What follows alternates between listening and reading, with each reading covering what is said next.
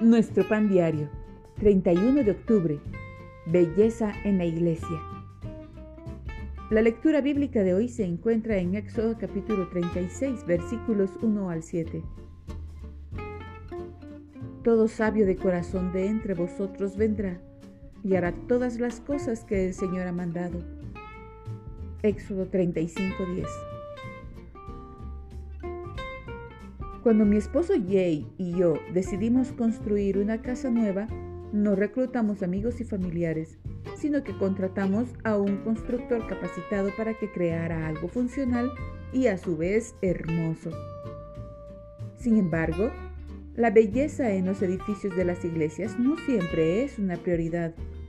Para algunos, todo lo decorativo se considera un desperdicio pero esta no fue la actitud de Dios cuando estableció un lugar de adoración para los antiguos israelitas.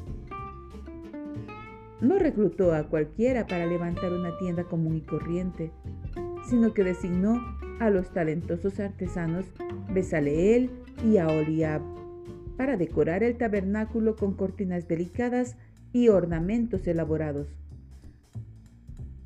Pienso que la belleza era importante en aquel entonces porque le recordaba al pueblo de Dios que Él era digno de adoración. Durante los secos y polvorientos días de la peregrinación en el desierto, necesitaban algo que les recordara la majestad del Señor. La belleza que el pueblo de Dios crea hoy en entornos de adoración puede servir al mismo propósito. Le ofrecemos al Señor nuestros mejores talentos porque Él es digno.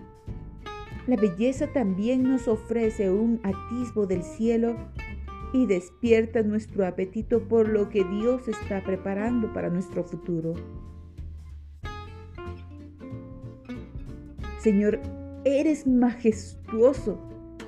Hoy quiero contemplarte y adorar tu nombre. La belleza es un reflejo de Dios.